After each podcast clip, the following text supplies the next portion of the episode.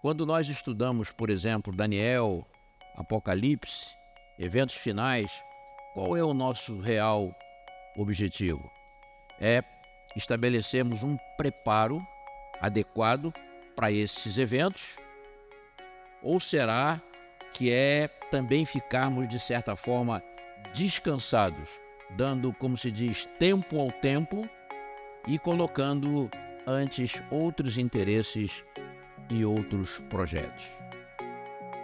Como é que nós manifestamos o caráter de Cristo na nossa vida, dessa forma concorrendo também para o retorno do Senhor Jesus?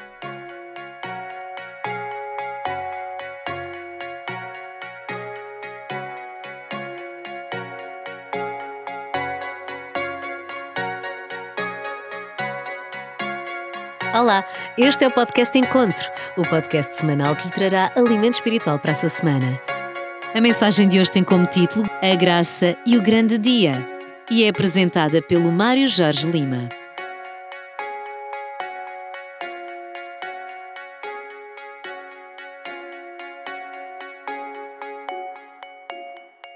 Evangelho de Mateus, capítulo 24, versículo 36, diz assim: Porém, daquele dia e hora, ninguém, ninguém sabe, nem os anjos dos céus, nem o Filho, mas unicamente meu Pai. Palavras do Salvador. Boa noite aos irmãos. Hoje foi um dia bem agradável para mim. Tive o prazer de compartilhar com o vosso pastor a, a hora da, da refeição, do almoço. Conversamos bastante a respeito de vários temas da vida cristã e também tivemos uma boa comida. Foi muito bom. Obrigado, pastor. Uh, quando nós estamos na época, na época da entrega, da declaração do imposto de renda, não sei como se diz aqui em Portugal, lá, em, lá no Brasil é, é, é, imposto de renda, acredito que seja a mesma coisa, imposto de rendimentos ou alguma coisa semelhante. Uma pergunta muito frequente é a seguinte: qual é o prazo final para entrega da declaração ao governo? Normalmente, o nosso objetivo, quando queremos saber qual é o prazo final, é saber se ainda temos tempo suficiente e podemos ficar ainda descansados, né, sem muita preocupação em relação ao preparo da declaração do imposto de rendimentos. Levando isso para o campo espiritual, quando nós estudamos, por exemplo, Daniel, Apocalipse, eventos finais, qual é o nosso real objetivo? É estabelecermos um preparo adequado para esses eventos? Ou será que é também ficarmos, de certa forma, descansados, dando, como se diz, tempo ao tempo e colocando antes outros interesses e outros projetos? Qual é o nosso, a nossa intenção quando nós nos dedicamos a pensar e a estudar um pouco sobre os eventos finais. Certa vez, um homem quis saber de Ellen White quando Jesus Cristo voltaria. Irmão White, a senhora que tem muito contato com Deus, poderia me dizer quando Jesus Cristo vai voltar? E ela então perguntou para ele de volta: Irmão, se o irmão soubesse que Jesus Cristo voltaria em cinco anos, dez anos, vinte anos, o que o irmão faria com essa informação? O que o irmão faria com essa informação? Ou seja, que atitude o irmão teria em função de saber que Jesus Cristo voltaria em 5, 10, 15, 20 anos ou mais? E na resposta que ele deu, Ellen White percebeu com tristeza que aquele irmão teria atitudes diferentes em função da data estar mais próxima ou mais distante. Nós somos assim. Nós somos assim. Uh, a volta de Jesus é um assunto muito estudado, muito falado, muito pregado, muito cantado, menos até do que deveria ser, já foi mais no passado, mas de qualquer forma ainda é um assunto muito falado. Mas em relação a quando esse evento irá ocorrer, isso aí é um dos mistérios de Deus. Nós sabemos que o nosso Deus é soberano e que o nosso Deus tem coisas encobertas que só pertencem a Ele, a ninguém mais. E a data, o dia da volta do Senhor Jesus, é um desses mistérios de Deus, é um desses segredos de Deus. Deuteronômio 29, 29 nos garante que Deus, de fato, tem as suas coisas, que Ele, ele, ele nos revela apenas uh, aquilo que serve ao nosso crescimento espiritual, aquilo que serve à edificação da sua igreja, aquilo que serve à nossa salvação e, evidentemente, aquilo que nós temos condição de compreender com mente degenerada por seis mil anos de pecados. Mas, de fato, há muitos assuntos, muitos assuntos, que nós só vamos compreender um dia na eternidade, com mente transformada, com corpos glorificados. O texto inicial que nós lemos já nos disse que o dia da volta do Senhor é de conhecimento apenas de Deus, o Pai. E antes de ser elevado ao céu, Jesus ainda afirmou o que está em Atos capítulo 1, versículo 7, que diz assim: Não vos compete saber tempos ou épocas que o Pai reservou pela sua exclusiva autoridade. Então, irmãos, definitivamente não há como sabermos o dia, a época da volta do Senhor Jesus. Qualquer religião, qualquer pregador, pastor, evangelista, em qualquer época, que se dedique a estabelecer uma data para a volta do Senhor, faça ele isso de forma consciente ou até inconsciente, ele estará fazendo uma pregação condenada pela palavra de Deus. Como igreja, aqueles que conhecem a história da nossa igreja, é, nós sabemos que já, já houve uma experiência muito amarga em relação a esse tipo de coisas, marcação para a data do Senhor no passado da nossa igreja.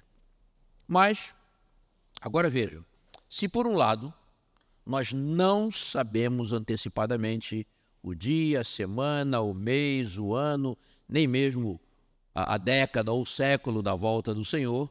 Por outro lado, não há nada de errado em nós estudarmos profecias, em nós analisarmos textos bíblicos, é, é, com o especial cuidado de não, de não ir além do que o texto está dizendo e nem ficar aquém do que o texto está expressando. Não há nada de mal não há nada de errado se nós nos aprofundarmos com oração, com sinceridade nesse assunto, desde que sempre não com vistas a saber o dia da volta do Senhor, já que vimos que isso é impossível saber, mas com vistas ao nosso preparo, que é o que nós estudamos na, no culto de ontem à noite a partir da parábola das dez virgens. Estar prontos para a volta do Senhor, para a chegada do esposo, para a chegada do noivo da igreja de Deus, não importando se isso vai ocorrer daqui a poucas horas ou se vai ocorrer daqui a outros seis mil anos. O crente do advento não deve ter essa preocupação, mas apenas cuidar do seu preparo. Geralmente, quando nós pregamos sobre a volta do Senhor, nós costumamos enfatizar sinais. E sinais dramáticos. Sinais uh, que tem a ver com coisas como aumento da criminalidade, degradação moral, tragédias naturais, sociais, políticas, econômicas, ambientais, pestes, doenças, crises entre as nações, como nós estamos vendo nesse atual momento. Ou seja, são sinais da, da, da proximidade da volta do Senhor. Agora, esses sinais, eles têm a sua importância. Mas eu queria frisar para os irmãos que eles não passam de sinais. Eles não passam de indicadores de quê? De que o tempo do desfecho da nossa história está a cada dia mais se aproximando. Então, eles são sinais. Mas nós sabemos que vários desses sinais, se não todos, ocorrem há muitos séculos. Desde que Jesus pronunciou aquele sermão profético sobre o qual nós falamos ontem à noite, que está lá em Mateus 24, desde, desde então, de lá para cá, aqueles sinais listados ali por Jesus, alguns se referiam, como nós vimos ontem, à destruição de Jerusalém, outros se referiam ao fim do mundo, mas aquele tipo de sinais ocorre desde sempre. Alguém poderá dizer, mas nunca com a intensidade com que está ocorrendo hoje em dia. E eu concordo. Afinal, vejam bem, no ano 1 um da nossa era, dessa era que nós, na qual nós estamos vivendo, ali por volta da época em que Jesus Cristo nasceu, no ano 1 da nossa era, é dito que o mundo tinha cerca de 17 milhões de pessoas. E hoje nós sabemos que já somos mais de 8 bilhões de pessoas. É claro que isso leva ao aumento das calamidades e das tragédias em função do aumento da população. Agora, hoje eu não vou falar de sinais. Hoje eu vou falar disso que está aí na tela. Hoje eu vou falar de determinante e vou mostrar qual é a diferença entre sinais e determinantes. Determinantes são algumas situações mencionadas na Bíblia Sagrada e também na nossa literatura denominacional, que quando essas coisas ocorrerem, elas irão não apenas sinalizar que o tempo está próximo, mas elas vão além elas vão determinar que chegou o tempo. Elas vão determinar que não há mais espera, que o tempo é agora. Vou dar um exemplo simples é, é, é do dia a dia dessa diferença entre sinais e determinantes. Imaginem que eu estou viajando aqui de Setúbal para uma outra cidade qualquer de Portugal. E eu vou vendo na autoestrada placas que vão me informando quantos quilômetros faltam para eu chegar na cidade, é, no meu destino, não é? Faltam 150 quilômetros, 100 quilômetros, 80 quilômetros, 50 quilômetros, e assim vai, né? É a distância que ainda falta a percorrer para que eu possa chegar na cidade que eu quero.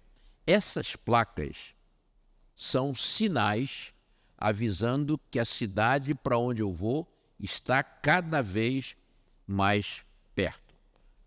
Mas alguém me diz assim, mas Mário, mas você, ao ver essas placas, você ainda não estará na cidade.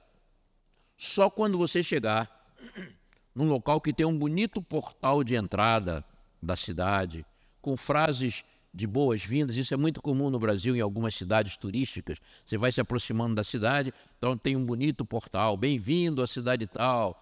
Não sei se aqui em Portugal se usa isso, mas então alguém me diz: quando você chegar nesse local, onde vai ter um portal, muitas flores, né? é, é, frases de boas-vindas à cidade. Do lado você vai ver que tem um posto de gasolina, do outro lado você vai ver que tem um mercado. Quando você chegar nesse ponto, você estará na cidade. Aí não é mais uma mostra de que você está próximo. Essas coisas vão mostrar a você que você terá chegado na sua cidade de destino. Então, esse portal típico, essas frases de boas-vindas, tudo isso que me foi, que me foi dito, isso aí são determinantes de que eu cheguei aonde eu quero.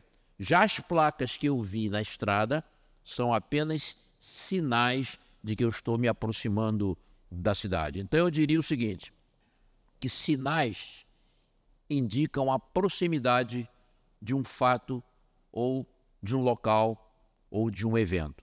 Agora, determinantes indicam a ocorrência desse fato, indicam que eu cheguei no local que eu quero. Em relação à volta do Senhor, os sinais, que nós conhecemos muito bem, normalmente são sinais catastróficos, né? Os sinais indicam a sua proximidade. Agora, os determinantes da volta do Senhor são uma coisa um pouco mais especial. Esses determinantes vão indicar que chegou a hora da conclusão da nossa história. E eu diria para os irmãos o seguinte: Jesus Cristo não vai voltar por causa dos sinais. Meu pai viveu muito aquele tempo da Segunda Guerra Mundial, que ocorreu de 1945 até 1949. Ele vivenciou todo aquele clima catastrófico, terrível, trágico da Segunda Grande Guerra Mundial. Naquele tempo, muita gente dizia né, que Jesus Cristo realmente estaria voltando já. Mas aquilo ali era apenas sinal da proximidade do Senhor. Jesus Cristo não vai voltar por causa dos sinais, mas Jesus Cristo vai voltar por causa dos determinantes. Os determinantes da volta do Senhor vão indicar que chegou a hora da conclusão da nossa história. Eu hoje vou falar sobre há vários determinantes da volta do Senhor, tanto na Bíblia Sagrada quanto na nossa literatura denominacional. Eu hoje vou falar de apenas quatro desses determinantes. Então vamos, sem mais demora, ao primeiro determinante que eu quero trazer para os irmãos nessa noite. Esse primeiro determinante, ele vai descrever uma situação a qual, por ser essencial, fundamental, imprescindível à vida humana e ao nosso planeta, ele se torna, então, esse, essa circunstância se torna um determinante da volta do Senhor Jesus. A tal ponto, a tal ponto, que o próprio Deus vai se manifestar a respeito desse determinante. Esse determinante da volta do Senhor passa pela questão ecológica. Há poucas coisas tão ligadas ao tempo do fim, tão ligadas à escatologia, quanto à ecologia.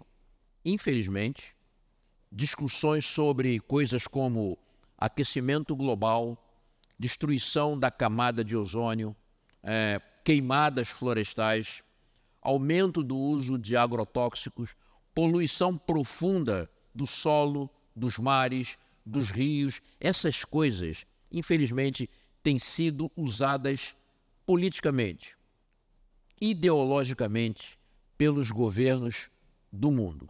É uma pena. Mas colocando esse aspecto de lado, uma coisa que a gente deve reconhecer é que nós, seres humanos, estamos de fato acabando com o nosso planeta. E vejam a atitude definitiva e final do nosso Deus em relação a isso. Está lá num texto de Apocalipse, que eu tenho certeza que os irmãos conhecem, Apocalipse capítulo 11, versículo 18, e que diz assim: E iraram-se as nações, e veio a tua ira, e o tempo dos mortos, para que sejam julgados, e o tempo de dares o galardão aos profetas teus servos, e aos santos, e aos que temem o teu nome, a pequenos e a grandes, e o tempo de destruíres aqueles que destroem a terra. Então vejam, por essa descrição apocalíptica, esse aí é um cenário real do tempo do fim. E o texto deixa claro é que quando essa situação descrita aí atingir um limite insuportável, insustentável, terá chegado então o tempo de Deus agir. Agir como? De Deus julgar todas as coisas, como está lá no texto, de Deus dar o galardão a uns e também de destruir aqueles que destroem a terra. Esse será um tempo de definição entre bons e maus. Então, resumindo, o primeiro determinante da volta do Senhor que eu quero trazer para os irmãos essa noite é essa impossibilidade total de nós vivermos de forma continuada de forma saudável em um planeta que está sendo pouco a pouco destruído pelos seus próprios habitantes. Então, guardem esse primeiro determinante. Um determinante, uma circunstância é, da vida do planeta que vai se tornar tão insustentável que não vai ter jeito. Jesus Cristo, com certeza, estará voltando em seguida. Vamos ao segundo determinante dessa noite. Esse aí já é um determinante diferente. Esse aí é um entendimento bíblico também, mas que não é uma doutrina, ok? Isso aí não é um ponto doutrinário, né? mas são alguns detalhes mencionados na Bíblia Sagrada e na revelação que consideramos inspirada que determinam uma circunstância que será atingida para que Jesus Cristo possa voltar. Vamos lá. Quando Jesus veio aqui pela primeira vez, lá em Belém, nascendo como criança, isso se deu num momento que nós podemos crer que foi planejado, que foi estabelecido por Deus. Um momento em que certas condições espirituais existiam no mundo. Um momento em que algumas circunstâncias estavam presentes em todo o universo e também na humanidade. E assim, a divindade nos céus considerou que era o momento próprio para a vinda do Salvador, para vir aqui, para apresentar, para estabelecer o reino da graça, como eu preguei em outros sermões, para então pregar a salvação, pregar a sua graça maravilhosa e redentora. Então vejam bem, esse momento em que Cristo veio, há cerca de dois mil anos, não foi um momento aleatório qualquer, um momento sem significado maior para a divindade. Não, não foi. Ao contrário, foi um tempo de Deus, foi um tempo definido precisamente pela divindade, pelo exclusivo propósito de Deus. Os irmãos sabem como Paulo, como o apóstolo Paulo chama o tempo em que Jesus Cristo veio aqui, esse momento especial em que Jesus Cristo veio aqui pela primeira vez, quantos sabem? Plenitude do tempo, exatamente. Essa igreja aqui é ótima na Bíblia, eu já vi isso aqui que é ótima também prestar atenção nos sermões, ninguém, ninguém errou nenhuma das perguntas que são feitas aqui, e é ótima para cantar também. Gostei muito do canto da igreja ontem à noite. Esse texto está lá, já está no telão aí, Gálatas 4, 4 a 5 diz assim: Mas vindo a plenitude do tempo, Deus enviou seu filho, nascido de mulher, nascido sob a lei, para remir os que estavam debaixo da lei, a fim de recebermos a adoção de filhos. E o que é plenitude? O que vem a ser plenitude? Qualquer dicionário, qualquer bom dicionário, diz que plenitude é algo completo, inteiro, que se apresenta no seu estado final, total, máximo, integral. E plenitude do tempo, portanto, é um tempo certo, um tempo completo, um tempo totalmente encerrado, um tempo plenamente atingido. Plenitude do tempo. Eu vou mostrar para vocês agora, rapidamente, alguns textos curtos de Ellen White que estão na revista Review and Herald e nos livros Maravilhosa Graça de Deus e Mensagens Escolhidas, volume 1, e que falam desse tempo específico planejado por Deus, essa chamada plenitude do tempo determinada pela divindade para que Jesus Cristo viesse aqui pela primeira vez. Vejam esse primeiro texto. Diz assim: Compreendeu-se no céu que chegara o tempo para o advento de Cristo ao mundo. E os anjos deixaram a glória para testemunhar a sua recepção por parte daqueles a quem viera alcançar e salvar. Eu fico imaginando a pureza, a inocência desses anjos de Deus, que, como eu falei aqui no outro sermão, não conhecem a graça, não conhecem o perdão, não conhecem o arrependimento, a confissão, não conhecem isso na própria pele, conhecem isso na nossa experiência, mas isso não, eles não conseguem entender. Então eles imaginam, quando eles souberam nos céus que Jesus Cristo viria, ele próprio aqui para se oferecer pelo pagamento da dívida, da dívida eterna do pecado, quando eles souberam disso, é dito no texto que eles se aproximaram do nosso planeta. Provavelmente ficaram a uma distância para que não destruíssem o planeta com a sua santidade, ficaram a uma distância em que puderam observar a chegada de Jesus Cristo ao mundo, talvez imaginando, como eles não têm presciência, apenas Deus tem presciência, eles ficaram imaginando que Jesus Cristo seria recebido com muita festa, com muita alegria, com júbilo total aqui nesse mundo. Mal sabiam eles que Jesus Cristo, desde o seu nascimento, já seria perseguido para ser morto. Deve ter sido uma grande decepção. Mas é dito aí, então, que vejam que é, é foi decidido, o que eu quero na, na realidade destacar nesse texto, como diz, é que compreendeu-se no céu que chegara o tempo para que Jesus Cristo viesse a esse mundo. Vejam esse outro texto que diz assim: Assim, nos divinos conselhos, fora determinada a hora da vinda de Cristo. Quando o grande relógio do tempo indicou aquela hora, Jesus Cristo nasceu em Belém. A providência havia dirigido os movimentos das nações e a onda do impulso e influência humanos, até que o mundo se achasse maduro para a vinda do libertador. Então, nós vamos entendendo por esses textos que não foi um tempo aleatório. Jesus Cristo veio aqui pela primeira vez num tempo milimetricamente planejado, designado pela divindade. Vamos ver este outro texto que diz assim: Vejam se isso se parece com o tempo em que nós vivemos. O engano do pecado atingira a sua culminância. Todos os meios para depravar a alma dos homens haviam sido postos em operação. E justo no momento da crise, quando Satanás parecia prestes a triunfar, veio o filho do homem, veio o filho de Deus com a embaixada da graça divina. Vejam que coisa linda. Quando chega o momento de Deus intervir, ele intervém. Esse é um medo, é um receio que nós não precisamos ter, aconteça o que acontecer nesse planeta, nesse mundo. Deus não perdeu o controle desse mundo. É Deus ainda quem dirige os destinos da nossa história, como eu costumo dizer, é Deus quem põe limite às ações de Satanás. Não precisamos ter esse medo.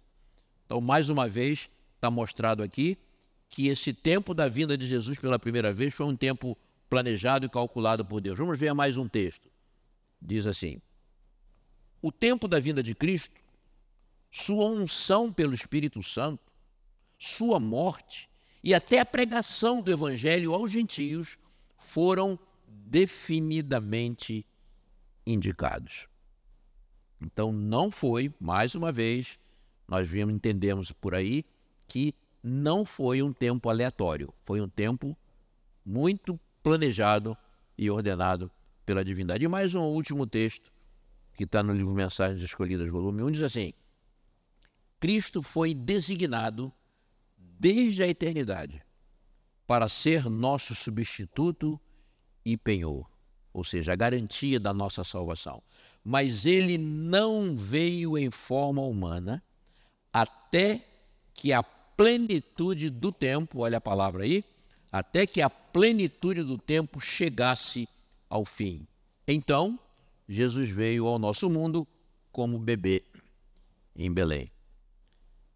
Eu acho que isso deve tra estar trazendo ao coração dos irmãos uma grande alegria. Saber que Jesus Cristo veio aqui depois de cerca de quatro mil anos de pecado, nem antes e nem depois. Ele veio num tempo certo. Ele veio num tempo que era propósito de Deus, que era plano de Deus, algo definitivamente planejado, arquitetado, calculado pela divindade. Essas revelações nos dizem exatamente isso. Ok? Então, vamos em frente. E agora eu pergunto aos irmãos. É uma pergunta retórica para vocês é, pensarem. Na segunda vinda de Jesus Cristo agora, na volta de Jesus, será que vai ser diferente? Será que Jesus vai voltar assim num tempo de repente, lá no coração de Deus, ele chega, vai filho, vai, vai lá. Será que é alguma coisa assim, é de improviso? Será que o nosso Deus age é, de maneira improvisada, sem planejamento? Ou será que haverá também um tempo determinado, um tempo escolhido, um tempo marcado por Deus, independente dos nossos cálculos, independente das interpretações que nós queiramos dar às profecias, será que o tempo da volta do Senhor não é também um tempo já estabelecido no coração de Deus para que Jesus Cristo retorne a essa terra para buscar os seus gemidos? Será que precisamos ficar tão espe especulando tantas coisas? É, de, às vezes até torcendo fatos históricos, torcendo coisas que acontecem no mundo para querer dar a impressão de que nós sabemos quando Jesus Cristo vai voltar? Ou será que esse tempo já está estabelecido no coração de Deus? Vamos ver, vamos ver, vamos ver o que nós encontramos na nossa Bíblia. Então, estamos falando, vamos falar agora do segundo determinante. O primeiro foi aquela questão ecológica, ok? Vamos agora ao segundo determinante.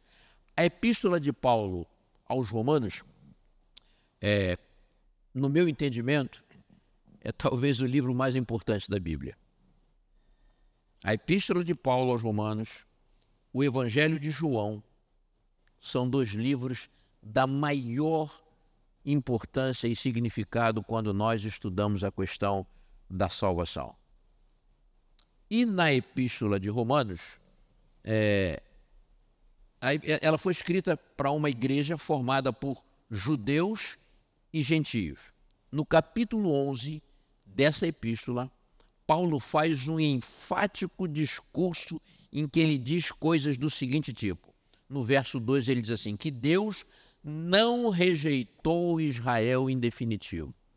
E há muita gente hoje, adepta da teoria do dispensacionalismo, que acredita que Israel ainda será restaurado como nação, como povo escolhido de Deus para que Jesus Cristo possa voltar. Isso chama-se sionismo e nós não somos sionistas. Então, esse é um pensamento que não tem sustentação bíblica. Mas Paulo diz no versículo 2 desse capítulo 11, que Deus não rejeitou Israel em definitivo, nós vamos entender que tipo de rejeição é essa, tá bom? Mas que ele designou um remanescente segundo a eleição da graça, e isso está no versículo 5. Esse remanescente, nós entendemos que é uma parte de judeus que reconhecem e aceitam Jesus Cristo como Messias e uma grande parte de não-judeus. E Paulo diz que Israel, recusando o propósito original que Deus tinha para ele como nação, como povo, Israel acabou por, não, por não aceitar o messianismo de Jesus Cristo. Israel foi endurecido. É o termo que Paulo usa lá no versículo 7. E ele diz que, como ramos de uma oliveira, eles foram quebrados. O povo de Israel foi quebrado como ramos de uma oliveira. E dessa forma, Paulo então conclui, foi que nós, gentios, ou seja, nós não judeus, pela eleição da graça, como diz Paulo, fomos enxertados, fomos admitidos no processo, desculpem, no processo de salvação. Isso está nos versículos 11, 17 e 19 de Romanos 11. E Paulo continua falando. Ele diz também que nós não judeus, nós gentios, não devemos nos orgulhar disso. Ao contrário, devemos temer e considerar a bondade e a benignidade de Deus para conosco. Ele diz isso no versículo 20. Mas ele continua e diz o seguinte: ele diz que se os judeus não permanecerem na sua incredulidade, como indivíduos, eles poderão ser reenxertados na oliveira verdadeira. Isso está nos versículos 14 e 23 de Romanos 11. Isso mostra que Deus ainda tem, sim, um espaço especial para quem é judeu. Não mais como a, a, o povo escolhido de Deus, como a nação escolhida por Deus, mas como indivíduos, eles com certeza podem ter, e não só podem ter, mas terão, segundo nós, como adventistas cremos, terão um papel muito especial na finalização da obra. Nós podemos entender, eu pelo menos creio dessa forma, que aquela bênção dada a Abraão, milênios atrás, quando Deus planejou ali com esse seu servo uh, o nascimento da nação, da nação hebraica, aquelas bênçãos prometidas a Abraão, até hoje, ainda repousam sobre a cabeça dos judeus. São de fato um povo que tem uma eles têm uma excelência em muitas áreas da atividade humana, mas isso não significa que eles serão restaurados como nação, como povo eleito de Deus para que Jesus Cristo possa voltar. Mas por que então que você está falando neles, Mário? Nesse segundo determinante. Porque nesse capítulo, agora nos versículos 25 e 26, Paulo vai nos dar o determinante, o segundo determinante que eu quero trazer para vocês, que é importante. Um, mais um determinante, então, para que Jesus Cristo possa voltar. Paulo diz assim: ele diz assim: Porque não quero, irmãos, que ignore. É esse o texto que está lá? Voltar é o anterior? É esse? Então, Paulo, desculpa, obrigado. Eu, eu, eu, vejo ali no, no ecrã ali, eu vejo apenas que passou a tela, mas eu não vejo o que está na tela. Nem ali, nem aqui. Mesmo olhando aqui com essas letras grandes, eu não consigo ler. Então, Paulo diz assim: Porque não quero, irmãos, que ignoreis este segredo, para que não presumais de vós mesmos. Ou seja, para que não penseis que vocês sabem de tudo, né? Que o endurecimento, ele volta com aquela palavra, o endurecimento veio em parte a Israel até que a plenitude dos gentios haja entrado. E aqui nós ouvimos novamente aquela palavrinha, né? Plenitude. Uma plenitude diferente agora. Até que a plenitude dos gentios haja entrado. E assim, quando a plenitude dos gentios houver entrado, ele diz então: todo Israel será salvo, como está escrito: de Sião virá o libertador e desviará de Jacó as suas impiedades. Aqui nós descobrimos, acabamos de descobrir, que vai haver sim uma outra plenitude. Vai haver uma segunda plenitude, chamada agora plenitude dos gentios, e que vai acontecer para que Jesus Cristo possa então voltar. Que plenitude é essa? Quando vai acontecer essa plenitude? Quando os últimos pecadores, os últimos gentios, os últimos não-judeus, que se converterão, segundo a presciência de Deus, ele sabe quem são, quando eles aceitarem o Evangelho. Deus sabe exatamente qual será o último ser humano, o último pecador, o último gentio que vai aceitar o Evangelho e vai se salvar. Deus sabe quem é. Quem sabe esse ser humano já nasceu ou ainda não. Isso é critério de isso aí é, é conhecimento apenas de Deus. Então, o que está sendo dito aí é que quando essa plenitude dos gentios se completar, aí sim, como diz o texto, virá o libertador. Isto é, Jesus Cristo voltará todo Israel espiritual de Deus será salvo. Agora vamos considerar algumas coisas em relação a essa plenitude dos gentios. Um site de estatísticas globais diz que o mundo cresce hoje à razão de 150 mil pessoas por dia. Lá é dito que, em números redondos, grosseiros, nascem no mundo diariamente 300 mil pessoas, mas morre a metade disso. Então, morrem cerca de 150 mil pessoas, o que significa um saldo diário de 150 mil pessoas que são acrescidas à população mundial. É claro que em algum momento os últimos que irão se salvar nascerão. Deus é presciente, como diz Isaías, Deus vê o fim desde o princípio. Então Deus sabe, por essa sua presciência, quando será gerado e posteriormente dado à luz o último gentio, o último pecador que deverá aceitar as boas novas do Evangelho, se converter e salvar, completando assim o que Paulo chama, de, chama aí de a plenitude dos gentios. Então, essa plenitude dos gentios, esse número completo de pessoas salvas, será, é mais um determinante da volta do Senhor. Então, vamos pensar o seguinte: Deus sabe. Isso não é.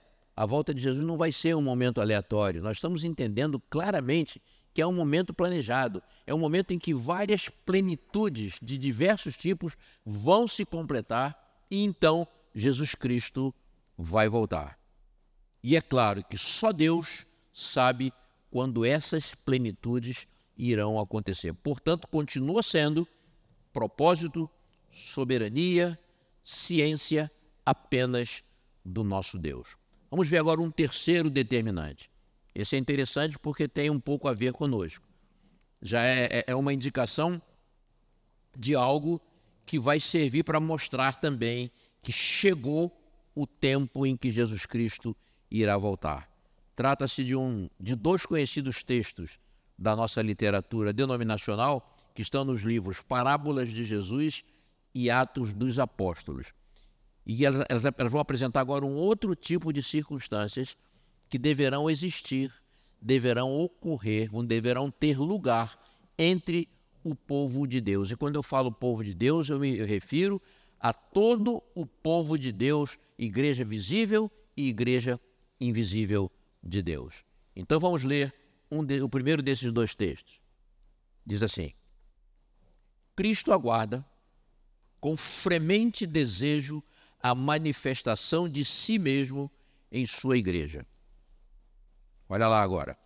Quando o caráter de Cristo se reproduzir perfeitamente em seu povo, então virá para reclamá-los como seus.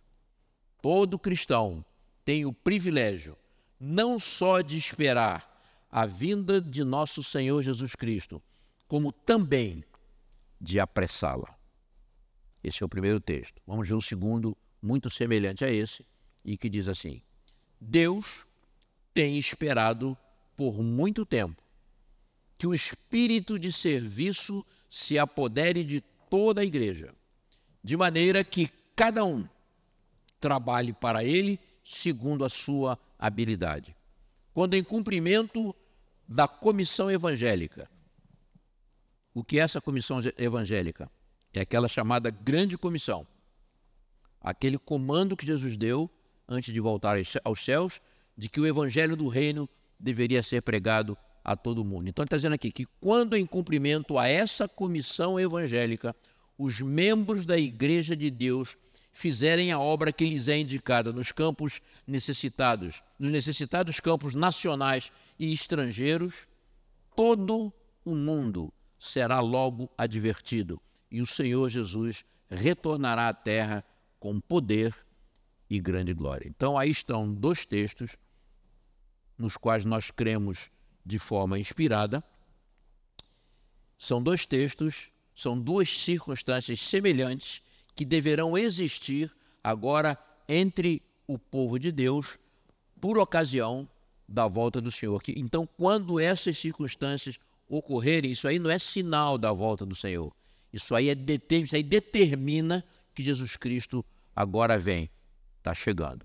Então, só resumindo aqui os dois itens desse nosso, desse nosso é, terceiro determinante. Primeiro, nós adquirirmos e manifestarmos o caráter de Cristo em nossa vida.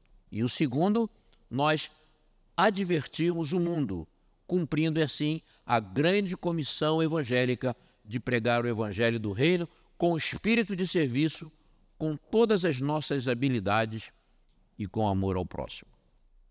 Então, irmãos, aí fica uma pergunta: e como é que nós adquirimos essa condição? Como é que nós manifestamos o caráter de Cristo na nossa vida, dessa forma concorrendo também para o retorno do Senhor Jesus? Temos aqui uma, uma pequena receita de bolo que nos diz como é que nós adquirimos o caráter de Cristo. Diz assim: a perfeição de caráter do cristão é alcançada quando? Quando o impulso de auxiliar e abençoar a outros brotar constantemente do íntimo, quando a luz do céu encher o coração e for revelada no semblante. Então, é dessa forma que diariamente nós vamos manifestando e implantando e deixando que seja implantado o caráter de Cristo na nossa vida. Então, terceiro, primeiro determinante, uma questão ambiental, uma questão ecológica que pode tornar a vida humana insustentável nesse planeta. Então Deus vai destruir os, que estão destruindo a terra. Segundo determinante, alcançar a chamada plenitude dos gentios, um número completo de pessoas que irão se salvar. Terceiro determinante, já é uma condição a ser alcançada, a ser atingida em meio àquelas pessoas que estão se preparando para a volta do Senhor. E vamos agora ao quarto e último determinante, encerrando assim essa nossa conversa de hoje. Esse quarto e último determinante, é, eu quero dizer para os irmãos que eu considero o mais importante. Ele é também o mais conhecido. Um verso, um texto bíblico super conhecido por todos os cristãos e nós até já nos referimos a ele nesse sermão. Diz assim: E este evangelho do reino será pregado, será pregado em todo o mundo em testemunho a todas as nações, e então virá o fim. Palavras do Salvador naquele famoso sermão profético a que, a que nós nos referimos ontem à noite. Irmãos, esse aí é um determinante da volta do Senhor, um determinante necessário e indispensável para a volta do Senhor. Ou seja, todos não é a maioria, não é uma grande parte dos moradores da terra, não. Todos os habitantes da terra, de alguma forma, deverão ter ciência do Evangelho antes que venha o fim. Se não fosse assim, não haveria justiça da parte de Deus. Jesus Cristo voltar, quando haveria aqui ainda vivendo nessa terra pessoas que nunca ouviram falar disso. Então, aqui não está dizendo que esse evangelho do reino talvez seja pregado, será é, é, é possível que seja pregado, terá. Aqui diz que será, será. Para isso aí é taxativo. Esse evangelho do reino será pregado a todo mundo, em testemunho a todas as nações. Então, fica a grande questão. Mário, quanto tempo falta para essa condição, para essa profecia? Porque isso aí é uma profecia. Para que essa profecia, e esse, que, que é também um determinante da volta do Senhor, para que ela possa ser cumprida para que essa condição possa ser atingida, para que essa plenitude aí de pregação do Evangelho também possa ser atingida e Jesus Cristo então possa voltar. Aqui há bastante controvérsia, tanto no meio evangélico quanto no nosso meio do advento. Uns dizem que isso aí ainda está muito longe. Embora nós digamos, ah, é, o cristianismo já atingiu 95, 96, 97% dos países do mundo. É. Mas nós sabemos que isso aí é muito pouco. Se você vai para a China, para os países fechados totalmente ao Evangelho, se você vai lá, você vai ver que o cristianismo chegou lá, mas é um 0,0 qualquer coisa por cento. É muito pouco. E a grande maioria dos habitantes desses países nunca ouviu falar em Jesus Cristo, não sabe o que é isso, não sabe o que é a volta do Senhor, não sabe nada disso. Então, baseado nisso, muita gente diz o seguinte: que é, essa condição de pregação do Evangelho a todo mundo está muito longe ainda de ser atingido. Pensar dessa forma acaba levando a uma displicência natural em todos nós. Né? Aquela coisa do imposto de renda que eu falei. Ah, ainda faltam seis meses, três meses, dois meses, um mês três semanas, vai diminuindo, mas a gente sempre acha, não, ainda dá tempo, ainda falta tempo. Então, esse tipo de alegação de que ainda falta muito tempo para que o evangelho do reino atinja todos os habitantes da terra, isso pode levar a um relaxamento né, na questão do preparo, uma displicência na questão do preparo, que é a grande questão, é a grande coisa necessária né, no que se refere a nós. Mas tem outros que dizem o seguinte, que nós já estamos quase lá. o evangelho do reino já está em 90 e tantos por cento dos países do mundo, já estamos quase lá. É. Só que isso aí, achar também dessa forma, isso aí pode levar a uma situação contrária. Aí nós passamos a viver com uma apreensão, uma ansiedade. E é uma apreensão e uma ansiedade sem entendimento. Né? Não, o evangelho do reino já está, de fato, atingindo a quase todo mundo. Só que esse atingimento, se podemos chamar assim, é muito pequeno. É muito pequeno, não cumpre essa profecia. Não cumpre essa profecia. Mas ainda há um terceiro grupo de pastores e pregadores, de crentes, não é? que dizem o seguinte: que esse ponto de pregação do evangelho do reino a todo mundo já foi atingido. Eles usam um texto de Colossenses, capítulo 1, em que Paulo se refere ao mundo do seu tempo, né? ele se refere a esse texto dizendo que não, essa condição do evangelho do reino, pregar a todo mundo, já foi atingida ainda no século I. Ainda no século I. Ué, e por que, que Jesus não veio então? É? Então são três posições. Está muito longe? Está muito perto, estamos quase lá? Ou isso já aconteceu?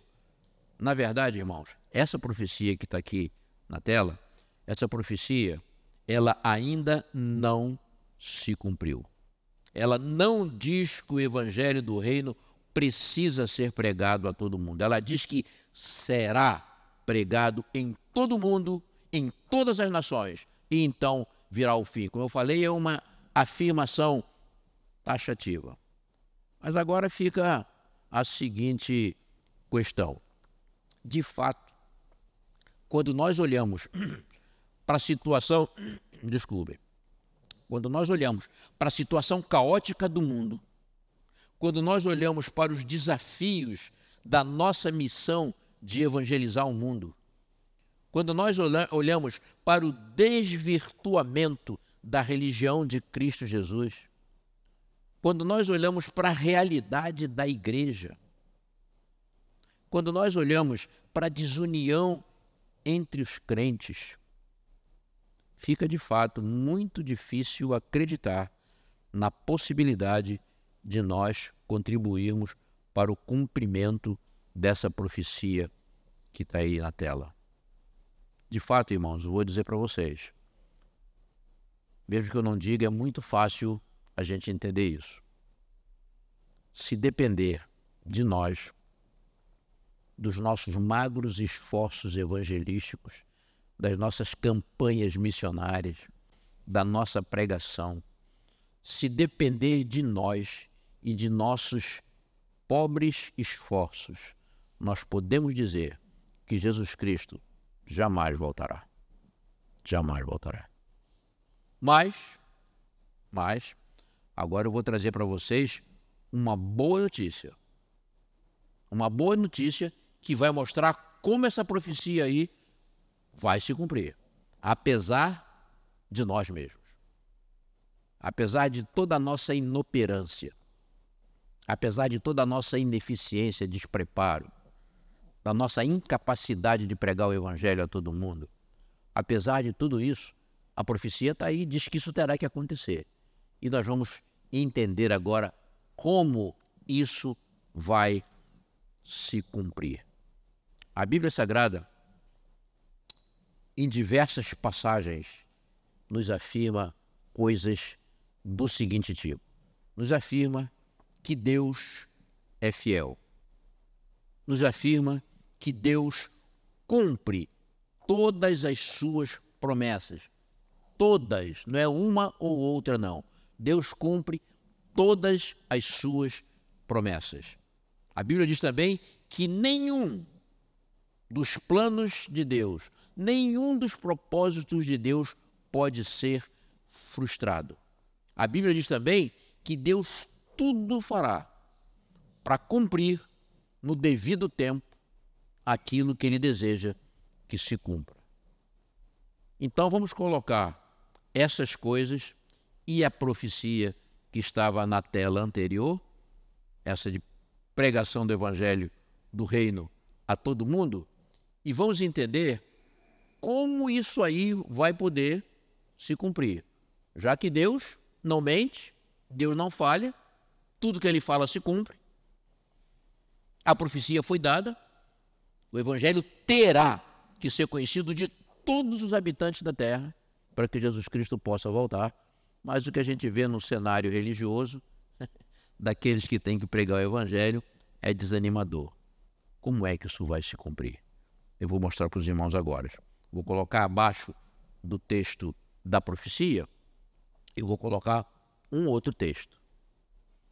Aí está a profecia, e eu vou colocar então um outro texto que está em Apocalipse capítulo 18 e que diz assim: E depois dessas coisas, vi descer do céu outro anjo que tinha grande poder, e a terra foi iluminada com a sua glória. Olha que coisa incrível!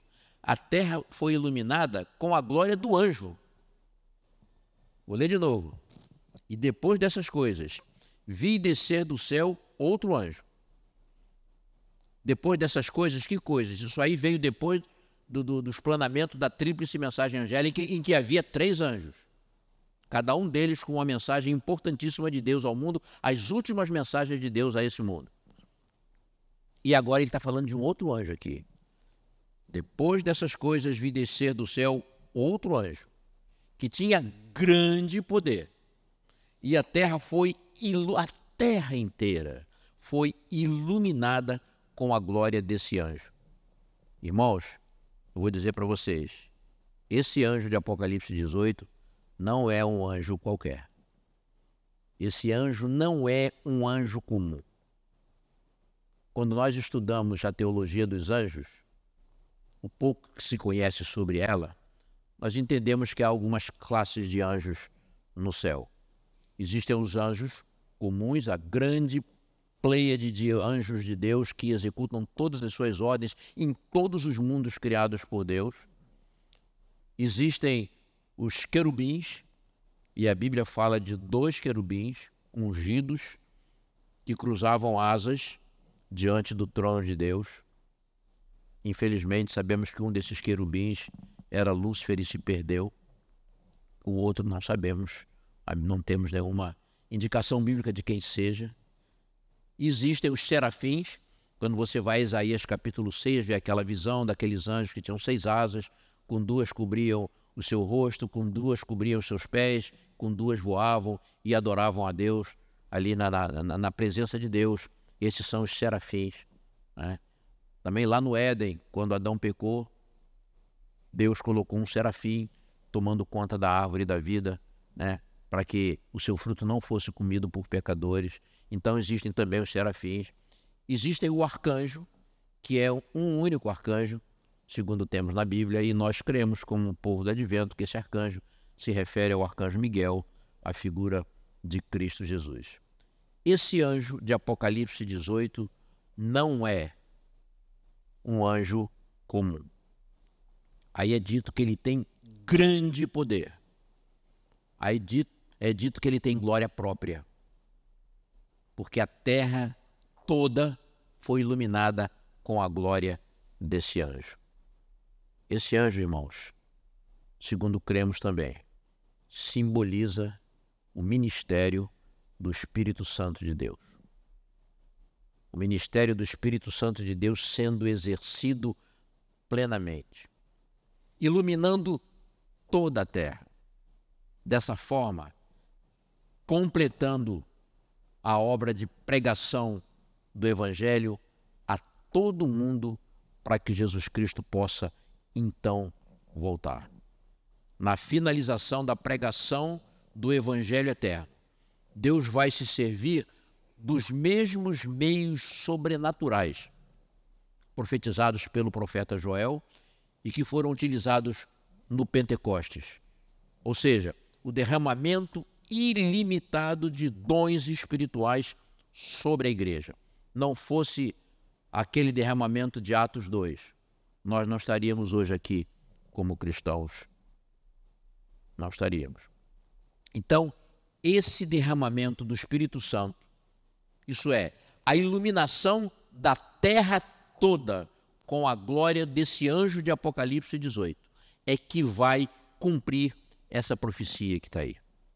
Então, a profecia que diz que todos os habitantes desse mundo deverão saber da volta de Jesus Cristo para que ele possa então voltar, ela será cumprida pelo trabalho intenso, maravilhoso, magnífico, e não há palavras para descrever, né, desse anjo que simboliza o derramamento do Espírito Santo em grande medida. Portanto, irmãos, assim como a vinda do Espírito Santo e seus dons capacitaram a Igreja Apostólica de forma plena, também no fim do tempo, o Espírito Santo vai conceder seus dons à igreja para a finalização da obra. Quando você lê o livro de Atos, eu acho até que o livro de Atos devia ter outro nome. Ele se chama Atos dos Apóstolos. Mas eu, no meu entendimento, o nome desse livro deveria ser Atos do Espírito Santo. Porque na realidade, no livro de Atos está descrita a obra poderosa do Espírito Santo de Deus, sem a qual não existiria, não aconteceria tudo o que aconteceu a partir de Atos 2. Então, irmãos, o encerramento da pregação do Evangelho vai ter participação humana? Vai. Claro que vai ter. E em nosso próprio benefício. Não é que nós é que vamos possibilitar esse, essa, que esse Evangelho do Reino seja pregado a todo mundo. Deus nos dá essa incumbência porque isso é bom para nós. Participarmos desse esforço final. Então, o encerramento da pregação do Evangelho vai ter participação humana? Sim, mas não será resultado de esforços humanos. No tempo certo do céu, todas as plenitudes a que eu me referi nesse sermão, elas serão alcançadas a um só tempo. E Jesus Cristo voltará não há a menor possibilidade de retardo. Não há, irmão. Não há a menor possibilidade de falha, de dificuldade da parte de Deus para que os seus planos se cumpram. Não importa quem esteja nos governos do mundo. Não importa quem esteja em posições religiosas importantes no mundo. Para Deus não importa se quem está na frente é Nabucodonosor ou é Senaqueribe. Para Deus não importa. Ele vai cumprir, ele vai cumprir o seu plano para o povo de Israel. Sempre foi assim. Para Deus não importa se quem está no poder é Trump, se quem está no poder é Biden, se quem está no poder no Brasil é Bolsonaro, se quem está no poder no Brasil é Lula, se quem está na Rússia é, é Putin ou é um outro qualquer, que quem está no poder na China não importa para Deus isso. Todos eles são figurantes do grande conflito. Deus vai cumprir os seus planos no momento certo. Assim, não precisamos viver ansiosos, não precisamos ficar fazendo continhas para saber quando Jesus Cristo vai voltar, não precisamos ficar é, cismados preocupados, angustiados com termos que a gente ouve por aí em certas pregações, Illuminati, Papa Negro, é, jesuíta. É.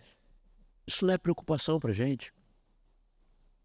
Só existem dois grandes personagens inimigos de Cristo Jesus no tempo do fim. Na realidade, é, são três grandes personagens. Primeiro, vamos definir no grande conflito, de um lado está Jesus Cristo, do outro lado está o anticristo. Fala-se muito em quem é o anticristo.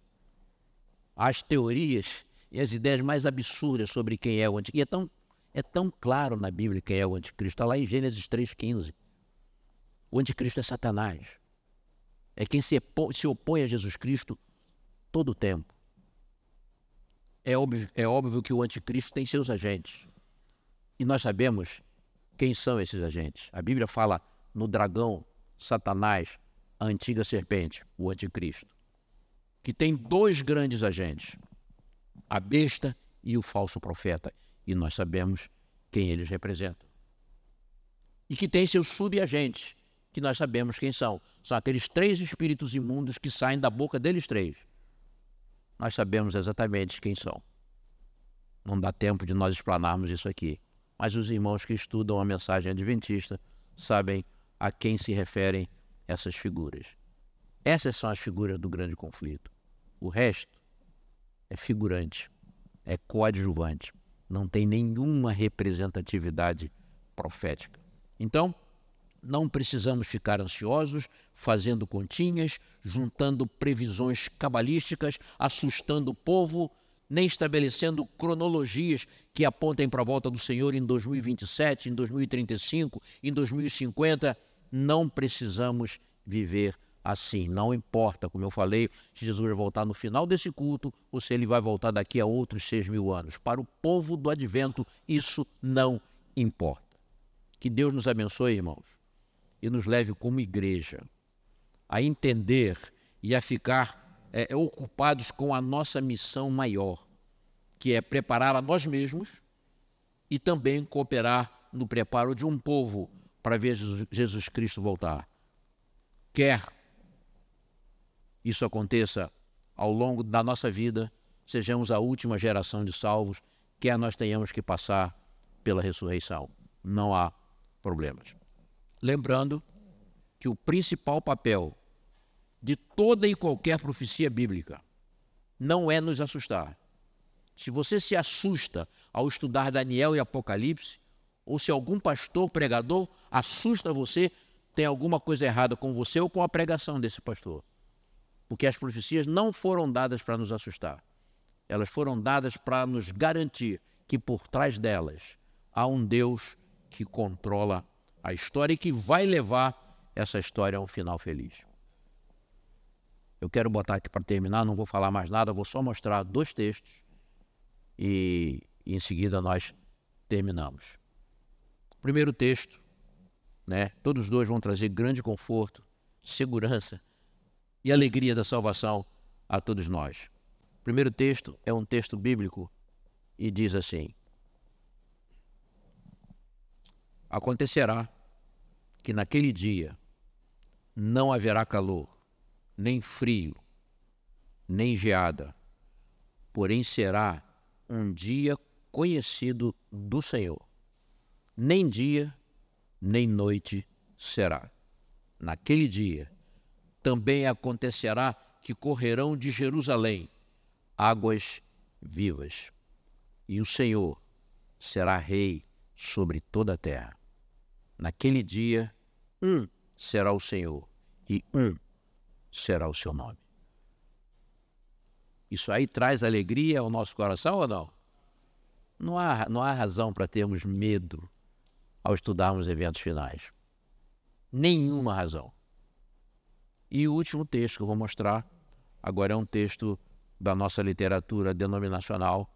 Eu tenho inclusive uma música que eu fiz em cima desse texto é, uma das, é um dos textos mais poéticos e mais belos de Ellen White, e que é o último parágrafo do livro Grande Conflito. E diz assim: O grande conflito terminou. Isso aqui está descrevendo uma cena já após a volta do Senhor.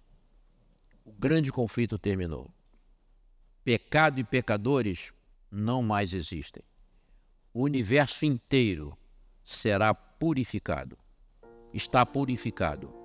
Uma única palpitação de harmonia e júbilo vibra por toda a vasta criação. Daquele que tudo criou, emanam vida, luz e alegria por todos os domínios do espaço infinito. Desde o minúsculo átomo até o maior dos mundos, todas as coisas, animadas e inanimadas, em sua serena beleza e perfeito gozo, declaram o quê? Que Deus é amor. Amém. Maranata.